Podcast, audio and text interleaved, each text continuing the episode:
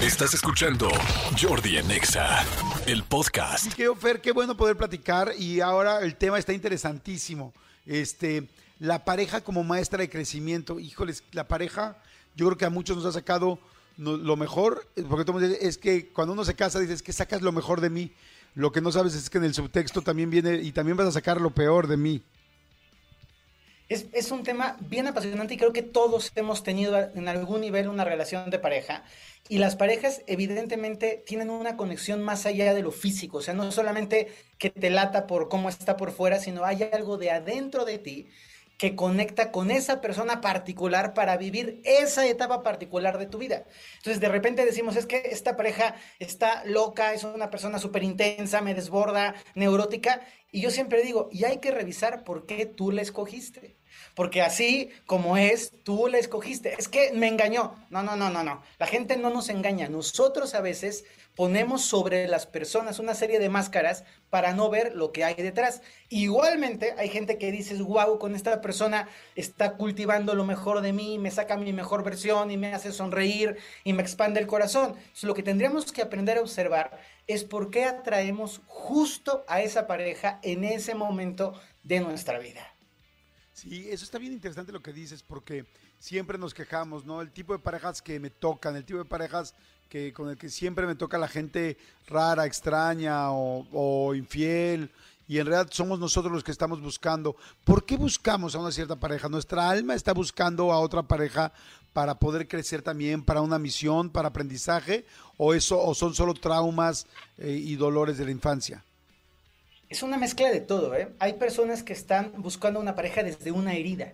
Entonces, inconscientemente, inconscientemente, yo tengo una herida de abandono durísima que se me fue gestando desde mi, primera infancia y esa herida de abandono que no he visto, a la que no le he puesto atención, va levantando la manita diciendo, busco a alguien que me abandone, pero rapidito, alguien que me haga este, sufrir tantito y que y, tú no te das cuenta, pero lo vas buscando y entras a una fiesta, a una reunión donde hay muchísima gente y es ese radar de tu herida te lleva así, derechito a encontrarte con la persona que tú estás buscando inconscientemente para reafirmar tu herida. Y si no somos capaces de observarlo, nos va a seguir topando, nos va a seguir pasando eso. Pero también hay una segunda forma. Cuando vamos creciendo, cuando vamos mejorando, cuando hacemos un trabajo interior y nos vamos cachando y vamos haciendo un, proceso de, crecimiento, empezamos a buscar parejas que nos nutran. Eso también está muy padre. podemos buscar personas de decir, híjole, en este momento estoy súper feliz conmigo, súper tranquilo, quiero encontrar a alguien con quien compartir. Entonces puede ser por la vía dura, oscura y difícil, o puede ser también por una vía mucho más luminosa y constructiva. Eso, eso está muy interesante porque si bien hay gente que ahorita dice, a ver, yo siempre me encuentro con gente que lo que decíamos, no tóxica, por decirte algo que es tóxica contigo, o que tú eres el tóxico y buscas nada más tu complemento. Pero a ver, digamos la gente que ya está ahorita con alguien, gente que está con alguien ahorita y que su pareja le está, como dices tú, no solamente sumando, sino restando, porque la parte de la suma, pues es esta fantástica, cuando ya tienes ese trabajo emocional tan alto, decir, esta persona me conviene y me da paz y me da otras cosas que no me daban las otras.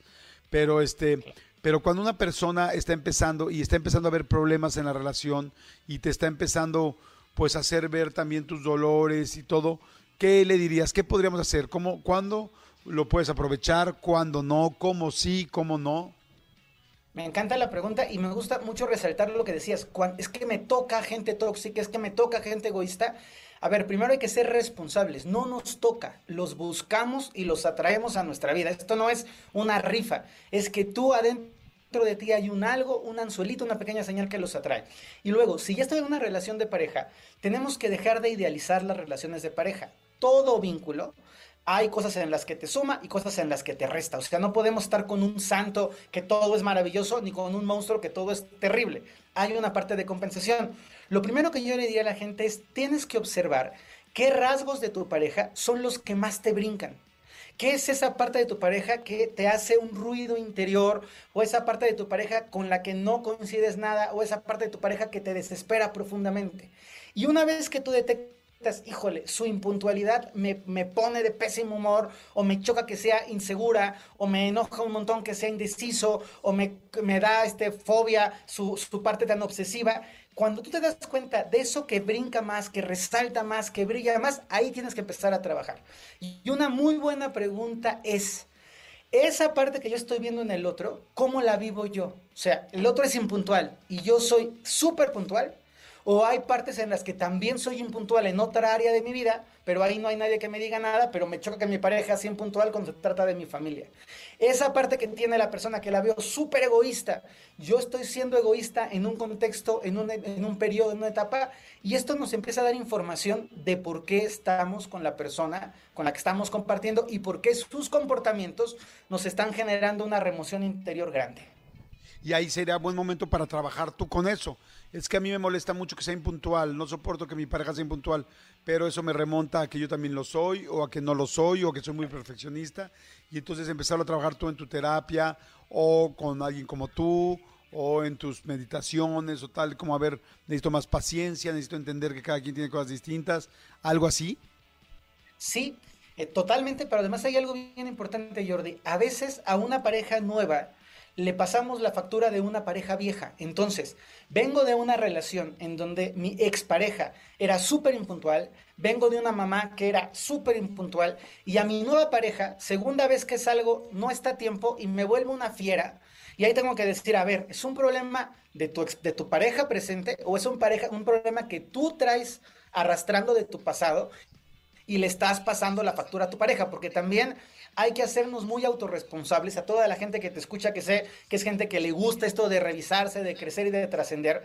Hay que ser muy autorresponsables de que a veces le estoy poniendo yo a la pareja más aderezo del que de verdad tiene.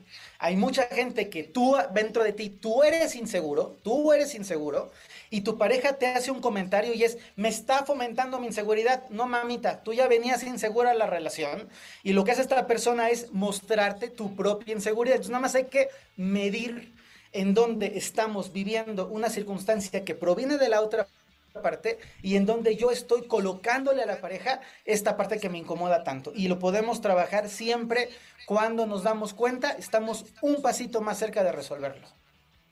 Wow, pues interesantísimo como siempre, mi querido Fer. Muchas, muchas gracias. Muy interesante. Fer Broca con nosotros completamente en vivo. Fer, ¿dónde podemos seguirte, conocer más contenido? No sé si tengas ahorita algún curso, algún viaje. Siempre es bien interesante todo lo que tienes, por si alguien quiere unirse.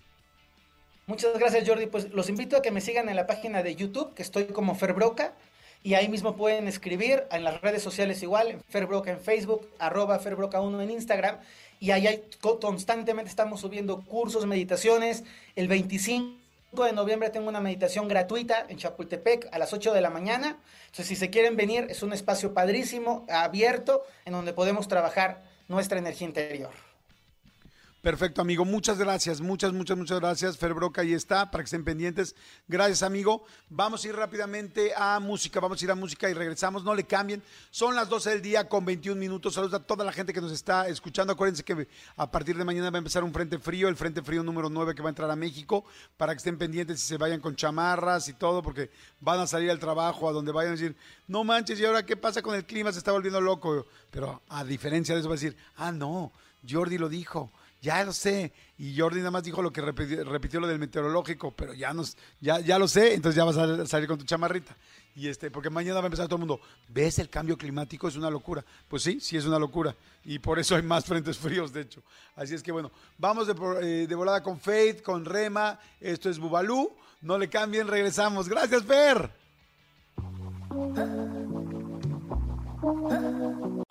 Escúchanos en vivo de lunes a viernes a las 10 de la mañana en XFM 104.9.